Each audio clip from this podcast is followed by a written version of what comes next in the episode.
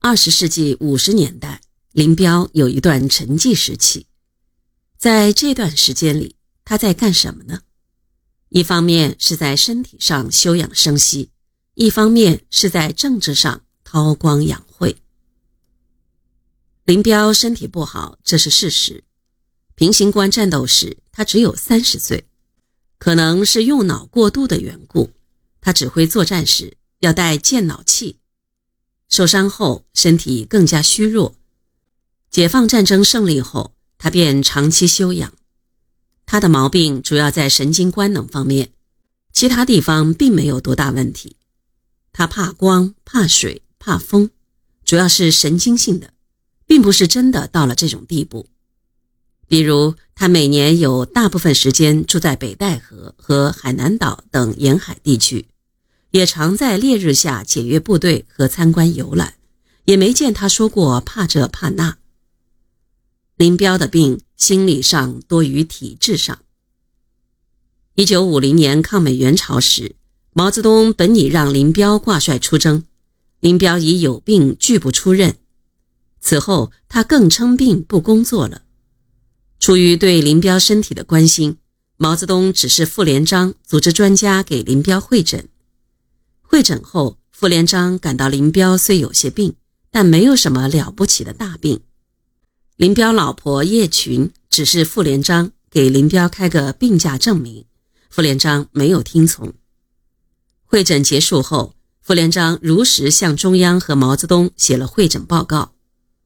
由于这件事，傅连璋得罪了林彪。林彪事后说：“等我好了，撤他的职。”算他的账。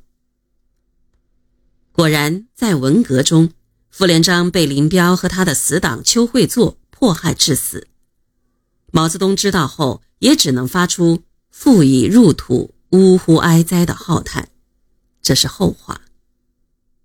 对林彪长期养病、过于疑心身体有病的心理，毛泽东也有所察觉，所以他专门给林彪书写了一首曹操的诗。龟虽寿相赠，神龟虽寿，犹有竟时；龙蛇腾物，终为土灰。老骥伏枥，志在千里；烈士暮年，壮心不已。盈缩之期，不但在天；养怡之福，可得永年。诗是对林彪的鼓励，也是对他暮气沉沉的批评。林彪也读懂了毛泽东的寓意。后来在庐山会议上，他批判彭德怀时也说道：“我有暮气，但没有野心。”前一句是实话，后一句是虚词。林彪真的没有野心吗？战争年代。毛泽东和其他人批评或评价林彪，主要是两个缺点：一是个人主义，一是本位主义。还没有人说他有野心。新中国成立后，他的个人主义确实极度膨胀，野心也随之而来。他除了养病，就是琢磨毛泽东，揣摩毛泽东在想什么、说什么、干什么。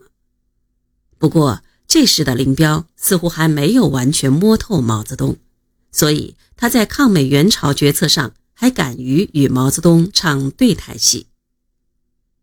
一个野心勃勃的人长期休养是非常可怕的一件事。他的称病，他的休养，往往是窥测方向，是待价而沽，是伺机入股，是大阴谋的前奏。野心往往会随着多年的压抑而更加膨胀。林彪还有康生、江青，都是在长期闭门修养中养足了精神，窥伺好了时机，脱颖而出的。